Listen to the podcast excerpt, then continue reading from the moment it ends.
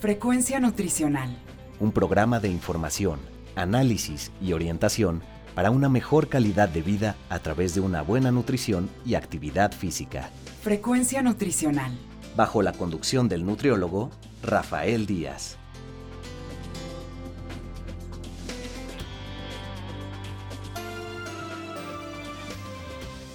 Hola amigos y amigas, les saluda Rafael Díaz García. Ya estamos en su programa Frecuencia Nutricional, un programa de la Universidad Autónoma Metropolitana, Unidad Xochimilco, para Guam Radio 94.1 FM. Antes de cualquier otra cosa, quiero agradecer a todos los que durante estos días nos han seguido en nuestra página web y se han puesto en contacto vía correo electrónico. Sus comentarios y sugerencias son muy importantes para todos los que hacemos este programa. Recuerden que Frecuencia Nutricional es un programa hecho por personal docente e investigadores de la licenciatura en Nutrición Humana de la UAM Xochimilco para todos ustedes, y el cual tiene como objetivo informar, analizar y orientar en los diferentes temas relacionados con la alimentación y la nutrición. El día de hoy contamos con la presencia en el estudio de la maestra Sofía Martínez Vázquez. Ella es egresada de la licenciatura en nutrición de la UAM Xochimilco, pero trabaja para el Instituto Nacional de Ciencias Médicas y Nutrición Salvador Subirán. Es especialista en el tema de la nutrición, pero en específico, eh, pues domina el tema de el hígado graso y la verdad es que es un tema que nos da mucho gusto poder abordar el día de hoy para todos ustedes. Eh, Sofía, bienvenida a Frecuencia Nutricional y bienvenida a tu casa. Muchas gracias, la verdad que me siento muy honrada de estar aquí en la UAM después de muchos años, no quiero decir tantos porque me calculan la edad, este, regreso aquí a la UAM y pues para mí es un honor estar platicando de esto que me ha llevado varios años de estudio. A partir de que eh, yo ingreso al Departamento de Gastroenterología del Instituto Nacional de Ciencias Médicas y Nutrición, donde trabajo actualmente, em, me doy cuenta de esta situación y pareciera ser un problema muy sencillo, la enfermedad por hígado graso de origen no alcohólico, y de hecho el tratamiento pues se van a dar cuenta de que es muy sencillo, ¿no? Es retomar eh, este, algunas cuestiones de estilo de vida, eh, pero bueno, eh, a lo que voy es que mm, me llevó varios años llevar y, estar investigando cuáles son los factores que están eh, originando este problema y que no tenemos que hacernos de oídos sordos en nuestro país, dada la prevalencia y la frecuencia que tenemos eh, y cada vez más elevada de obesidad en nuestro país, pues este es un problema que va de la mano junto con esta, con esta otra problemática. Bueno, ¿por qué no empezamos eh, platicándole al auditorio qué es el hígado graso? Claro. Porque todos sabemos que tenemos hígado y que nos dicen que las enfermedades del hígado son importantes y creo que en términos globales asociamos sobre todo a las enfermedades del hígado la cirrosis, la histórica cirrosis y en algunos casos también, sobre todo cuando la gente enferma de hepatitis, ¿no? Que dicen problemas del hígado, problemas del hígado, pero este término de hígado graso, eh, pues es un término eh, no voy a decir reciente, pero sí que en los últimos años es donde ha adquirido sobre todo importancia. Entonces, ¿por qué no nos explicas qué es el hígado graso? Claro, antes de, explicarles qué es el hígado graso, sí quiero decirte eh, que, sí, efectivamente es un término bastante nuevo. Y sobre todo cuando lleva los apellidos de enfermedad por hígado graso de origen no alcohólico, esto tiene no más allá de 10 años que ya se ha identificado a nivel mundial y se le acuñó ya el, el término, es decir, ya está reconocido como parte del catálogo de las enfermedades crónicas. Este, pero bueno, todo esto nos llevó, eh, tiene más de 10 años que se está estudiando y antes se llamaba simplemente hígado graso. Pero el hígado graso se puede formar por varias eh, o de diversas formas. Eh, la, la, que les estoy comentando, que es la enfermedad por hígado graso de origen alcohólico, obviamente lo que, lo que vemos es un deterioro del hígado hasta llegar a un estado cirrótico, pero que no tiene que ver por alcohol. Eh, básicamente lo que encontramos es que la dieta eh, y la falta de ejercicio son factores que predisponen o que aumentan esta predisposición genética que por, de por sí ya se ha estudiado también en México y que la tenemos, eh, ciertos población, cierta, cierta cantidad de individuos, tiene esta más o menos el 20% de la población tiene una susceptibilidad genética para la enfermedad, y aunado a, a estilos de vida no saludables, digámoslo así, pues hace que se potencie esta, esta susceptibilidad. Eh, otras formas de hígado graso pues tienen que ver con el alcohol, otras con virus, que también está eh, bastante en boga estudiar eh, el virus de hepatitis C, por ejemplo, y también desemboca en una situación bastante parecida. Entonces, a lo que confluye todo esto es que se va presentando un deterioro donde se va, ah, donde se va presentando una acumulación de grasa en el hígado y después esa grasa empieza a, formar cicatrices, digamos, en el hígado, en el, propio tejido, lo cual conocemos como fibrosis. Entonces, eh, de hecho, si alguien tiene la curiosidad de irse a hacer un estudio de, hígado graso, se le van a entregar dos, eh, dos, resultados. Uno, la cantidad de grasa que tiene su hígado y otro, la cantidad de fibrosis o de cicatrices que hay en ese hígado a partir de la presencia de grasa. Cuando ya se deteriora mucho se presenta la cirrosis. Entonces, y se, y se tiene que considerar este, como el, el estadio final de la enfermedad, ¿no? En cualquiera, cualquiera que haya sido su, su origen. Pero en particular con la enfermedad de hígado graso de origen no alcohólico, lo que nosotros notamos es que la dieta, y en particular una dieta muy alta en grasas, eh, principalmente grasas saturadas, y una dieta con alta cantidad de azúcares, principalmente añadidos, hacen que aumente la probabilidad de presentar el hígado graso. Entonces, lo que podríamos ver de manera gráfica son eh, los diferentes estadios en donde se va acumulando la grasa en el hígado y a esto le vamos llamando hígado graso en diferentes estadios. Ya, entonces, por lo que tú nos dices, hay hígado graso por características no alcohólicas, pero también se da por características alcohólicas. Sí, exactamente. Eh, ¿Cuál es más frecuente? Bueno, eh, depende ahora sí que la exposición que tengamos, ¿no? Este, actualmente la, el hígado graso de origen alcohólico está eh, siendo el, está tomando la puntera en las enfermedades hepáticas. Estamos hablando que una tercera parte de la población mexicana está con este problema que no lo sabe y una, em, el 80% de la gente que tiene algún problema con resistencia a la insulina o lo que antes se conocía como prediabetes o que tiene diabetes, tiene hígado graso. Entonces es un problema muy frecuente, silencioso y poco estudiado. ¿Qué como última consecuencia lleva a la muerte, supongo yo. Bueno, más bien lleva al, a la cirrosis y después de la cirrosis hay que recordar que somos susceptibles a tener hepatocarcinoma y eso sí se asocia con mortalidad completamente. ¿Qué población o qué cantidad de la gente que tiene, que, que, que va a, que pasa todos estos años, que son alrededor entre 15 y 20 años de exposición a una dieta o a un estilo de vida no saludable? Se enferma, bueno, pues ya lo comentamos, un 30% desemboca en esto. De ese 30%, un 10% desarrolla hepatocarcinoma. O sea, estamos hablando de un problema verdaderamente importante.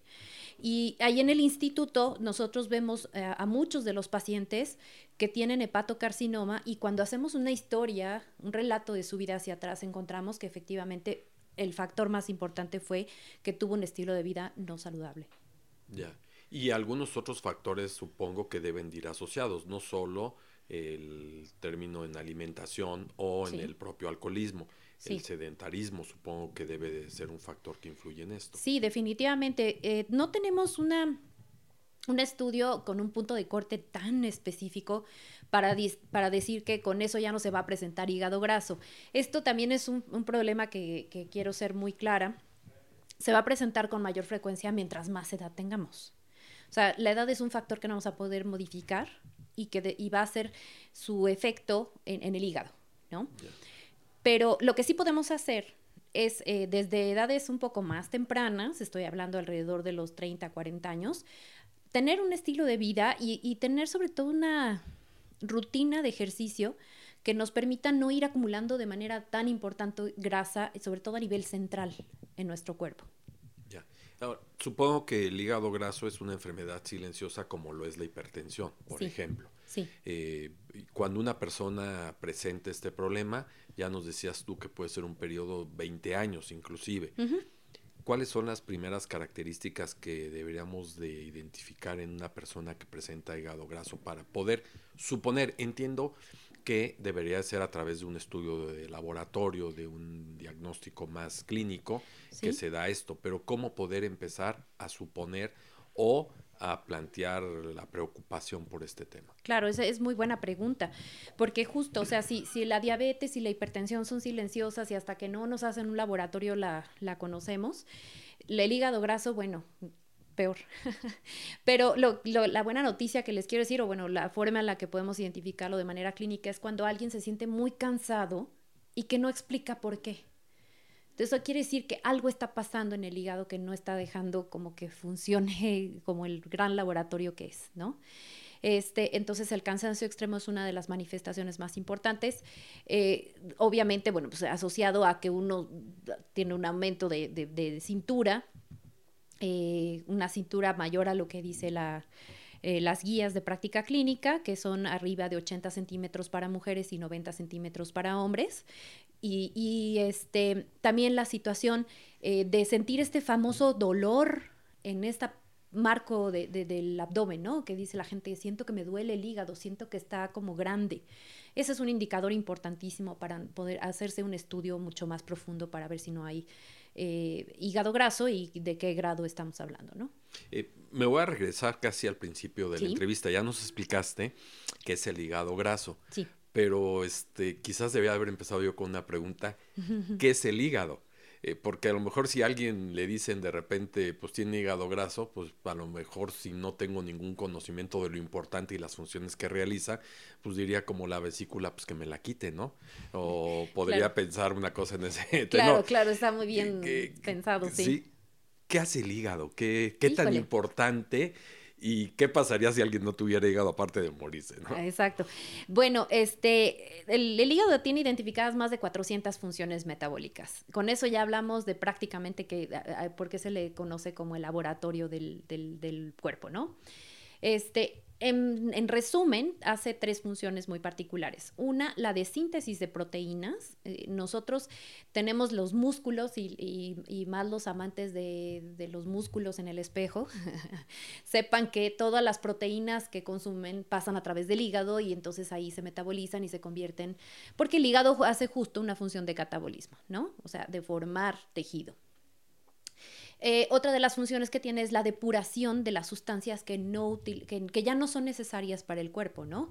Entonces, eh, se refleja mucho en, las, en la bilis, no sé si han escuchado que de repente dicen es que me salieron las bilis elevadas o la famosa canción de la, de la bilirrubina, si es cierta. Este, y entonces, esta es una de las funciones también que tiene. ¿Cómo desechamos mucho de, de las bilis? Pues a través de las heces fecales, es decir, hay un sistema muy particular que hace que salgan las bilis, que son el desecho de muchas de las células, sobre todo de, las, de la sangre que, no es, que ya, ya no necesitamos y así se, se, degrada en el hígado y entonces eso se va en la materia fecal. Y otra de las funciones que eh, últimamente se ha estado estudiando mucho es la función inmunológica. Entonces, eh, en ese sentido también se ha visto eh, que al tener esta función inmunológica, lo que nosotros le estemos proporcionando al hígado y a la microbiota tiene una interacción importantísima. Si nosotros tenemos una dieta con suficiente cantidad de fibra dietética, este, tenemos menos probabilidad de desarrollar hígado graso, es decir, que menos grasa se va a ir acumulando en el hígado. La fibra tiene un efecto muy interesante a nivel hepático y a nivel intestinal. Entonces, bueno, con esto quiero decir y quiero resumir las funciones básicas del hígado, aunque podríamos hablar, yo creo que cuatro o cinco programas de todo lo que hace el hígado. Este, pero en, resumen es esto. Entonces, alguien que tiene el hígado mal funcionando, digamos que alguna de estas funciones se va a deteriorar, ¿no? Y ese deterioro nos va a llevar y nos va a conducir mucho más rápido a un estado eh, mórbido o, de enfermedad y evidentemente se va a asociar a mortalidad. Ok, entonces cuando ha llegado graso, de alguna manera empieza a haber este tipo de alteraciones, algunas de estas, puede haber muchas más, y esto va a tener como consecuencia daños a la salud. Eh, paso a la parte nutricional, siendo el programa Frecuencia Nutricional y tratando de dar orientación en este tema. Eh, ¿Qué sí y qué es lo que, no voy a decir que no, pero qué es lo que recomiendas que uno bajara en la ingesta o quizás inclusive casi eliminarlo? Pero ¿qué sería, sobre todo pensando en positivo, lo que uno tendría que consumir para eh, impedir este hígado graso o no crecer el problema si es que ya lo existe. Claro. Bueno, estamos hablando de dos etapas, una, digamos, eh, que platicamos un poquito fuera del aire, eh, de la parte como preventiva o reversible de la enfermedad. ¿No? dividamos un poco así para entender en qué momento tenemos acción desde el punto de vista nutricional. Entonces, en la parte preventiva, eh, ¿qué es lo que podemos hacer? Lo que habíamos comentado hace rato, eh, tener un estilo de vida, saludable desde edades tempranas. Vamos a tratar de retrasar esto que puede ser que se presente por susceptibilidad genética o porque así está nuestro ambiente o porque tenemos una cultura específica. Entonces, retrasarlo lo más que podamos a través del ejercicio y una dieta lo más equilibrada posible. Em, la menor exposición a azúcares añadidos sería una de las intervenciones para hacer reversible esta enfermedad. En los primeros, sí. Azúcares añadidos, ¿qué es esto? Ah, bien. Eh, lo, son los azúcares que están principalmente en alimentos que ya están procesados y, quiero en ese sentido ser muy clara en hablar de procesamiento. El procesamiento puede ser en casa también, no necesariamente algo que está empaquetado.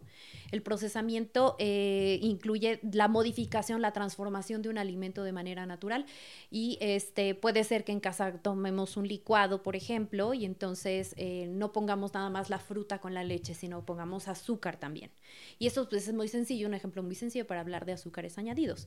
En los alimentos que están procesados, etiquetados, en la industria, eh, o más bien debería decir procesados en la industria, también se les agrega azúcar. Y hay diferentes tipos de azúcar. En particular, la fructosa es uno de los azúcares eh, que tiene un metabolismo ligeramente diferente en nuestro cuerpo y esa es mucho más fácil que se transforme en triglicéridos y estos triglicéridos se acumulen en el hígado. Entonces, otro de los mensajes, vamos a decirlo, si uno ya está tomando algo, vamos a decir, alguien puede decir, yo todo lo preparo en mi casa, bueno, pues quítale todo el azúcar añadido, que creo que quedó claro.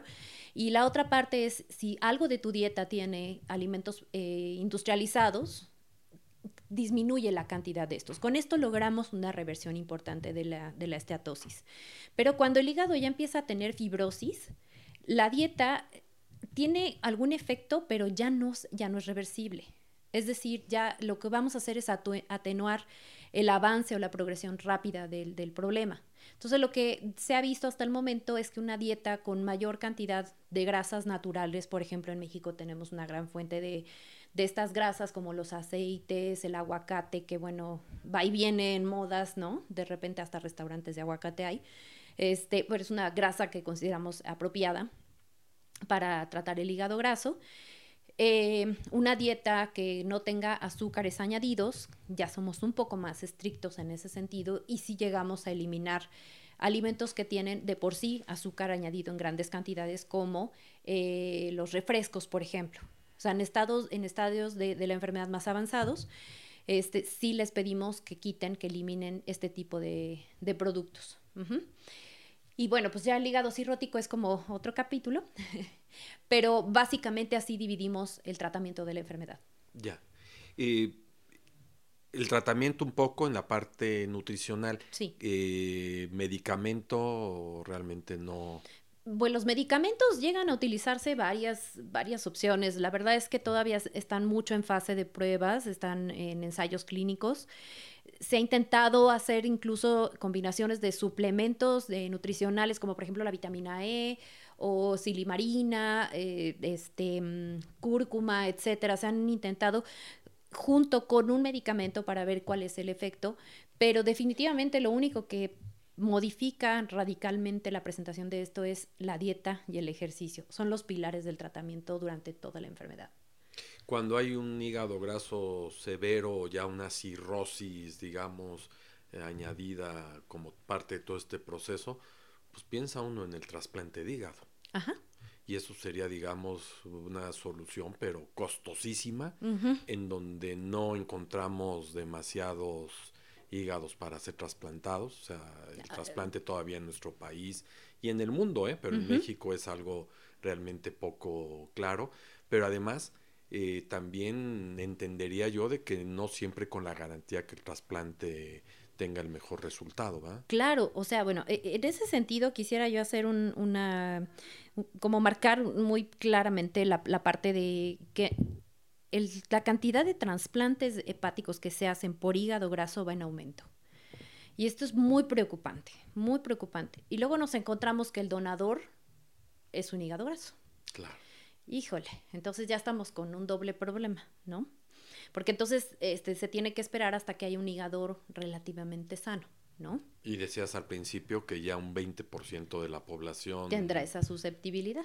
Sí, porque quizás pensando en otros tipos de trasplantes, bueno, pues el trasplante de córnea, eh, del 100% de los que pueden trasplantar, a lo mejor el 60 son susceptibles de ser buenos donadores. Y si hablo del trasplante de riñón, pues igual encuentro un alto porcentaje. O si encuentro un trasplante de corazón, quizás. Pero en hígado me pareciera ser que es de los que quizás vamos a encontrar menor cantidad de donadores, no porque no quieran donar, sino porque a la hora de que tenemos que enfrentarnos a extraer el órgano, ya lo encontramos dañado. Sí, Sí, este, eh, es importante aquí eh, reconocer que, bueno, el hígado todavía no estamos en fases de, eh, no sé si recuerda, seguramente alguien ahí en el auditorio puede este, recordar que de algún mensaje que hubo en algunos años fue que el hígado se puede regenerar. En fases de aplicación clínica esto todavía no es posible o sea, eh, se están haciendo muchos análisis y muchos ensayos y muchos estudios en, en, laboratorios este, de manera molecular o celular y se ha encontrado cierto, cierta capacidad, pero este, no, llega no, no, llega a ser tan prolongado que ese, ese hígado viva. Estos estudios, eh, algunos de ellos se están desarrollando ahí en el instituto con una, eh, una línea de investigación muy particular. Entonces, hoy por hoy no es posible regenerar nuestro hígado. Ese es el mensaje que les quiero dar. Pero la segunda situación del trasplante, bueno, pues es que siempre tenemos que buscar un donador. Nos hemos encontrado que también un buen porcentaje de los donadores tienen este problema. Pero otra cosa que también llega a ocurrir es que después del trasplante puede ser que vuelvan a desarrollar hígado graso. Entonces hay que tener mucho cuidado, hay que seguir tratando el hígado con la menor... Eh, invasión que se puede de medicamentos, de, de, repente hay gente que se le ocurre hacer no sé qué cosas para que su hígado esté bien, este, y, lo que hay que hacer es simple y sencillamente, así como les dije en la parte de, de como preventiva, continuamos con esa mentalidad preventiva a lo largo incluso del, tiempo post-trasplante hepático. Eh, Decías algunos alimentos que habría que restringir, los alimentos con azúcares añadidos, los altos en, en, grasa, sobre todo eh, aquellos que eh, pueden generar con mayor facilidad triglicéridos, etcétera, etcétera. Algún otro alimento, el alcohol, el refresco, este, y sin ser alimento, pero igual tú me puedes decir sí o no, el cigarro Mm. Eh, es bueno también quitarlo. Bueno, eso en, otros términos, pero para el hígado.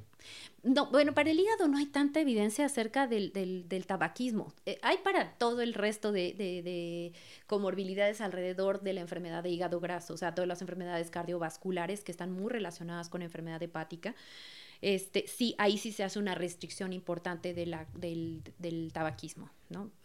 Lo que se intenta es que no, no, la gente no fume, pero si, si lo hace, pues que reduzca la cantidad nada más, la exposición. Este, alcohol definitivamente sí es una cosa que se tiene que modificar en la enfermedad de hígado graso. Eh, nosotros hemos estudiado que incluso eh, la recomendación que existe del consumo de alcohol de manera moderada podría estar vinculada a un desarrollo mucho más rápido de la enfermedad, o sea, una progresión de la enfermedad.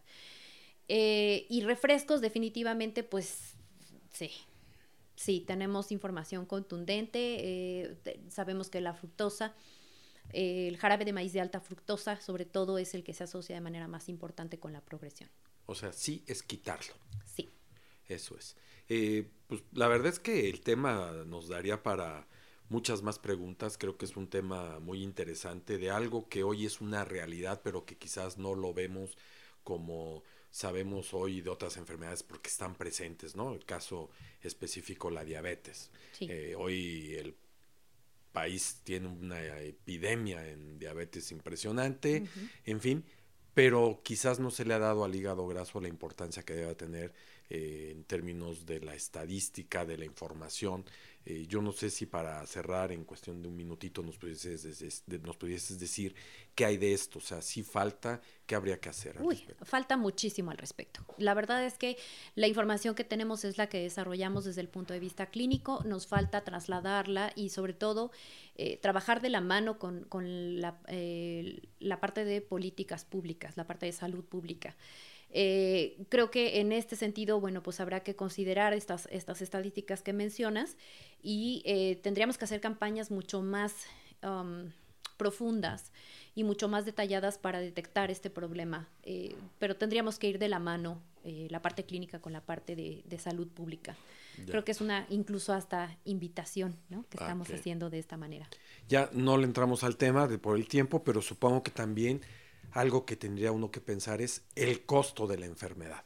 Ha de ser desde el punto de vista individual y desde el punto de vista gubernamental, ¿no? O sea, el costo al Estado, pero el costo al individuo y sobre todo el costo al individuo con enfermedades este, discapacitantes, con todo lo que esto conlleva, ¿no? Claro, sí, o sea, la enfermedad de hígado graso tiene un tratamiento, vamos a decirlo, relativamente sencillo que se puede implementar desde ya que es cambio en el estilo de vida, cambio en los, hábitos de alimentación. Este, eso no tiene realmente mucho costo. Lo, donde empieza a representar más costo es cuando empieza a presentar complicaciones. Y entonces tendríamos el equivalente al tratamiento por diabetes. Bueno, pues la verdad muy interesante. Eh, ojalá esto le haya servido al auditorio. ¿Algún sitio donde te puedan contactar si alguno de nuestros radioescuchas tuviese interés en saber más del tema? Claro que sí. Mi correo electrónico es sofía con ph v arroba las siglas del Instituto Nacional de Ciencias Médicas y Nutrición, Salvador Subirán, punto MX. Bueno, pues Sofía, nos da un gusto que hayas estado con nosotros en Frecuencia Nutricional, que hayas regresado a tu casa Muchas gracias. después de algún tiempo. Y con esto, amigos y amigas, estamos terminando nuestro programa. Esperamos haya sido de su agrado. Recuerden que podemos seguir en contacto a través de nuestra página web www.facebook.com diagonal frecuencia nutricional.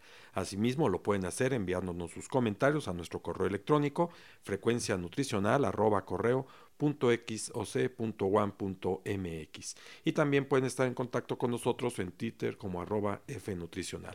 Les recuerdo que pueden escuchar todos nuestros anteriores programas en www.misclow.com diagonal frecuencia nutricional. Solo me resta agradecerle a Teseo López, a Alfredo Velázquez, a Norma Ramos, a Magdalena Rodríguez y a Efraín Velázquez quienes hicieron posible la realización de este programa. Finalmente, gracias a todos ustedes por escucharnos. Se despide Rafael Díaz quien los espera en nuestra siguiente emisión de Frecuencia Nutricional.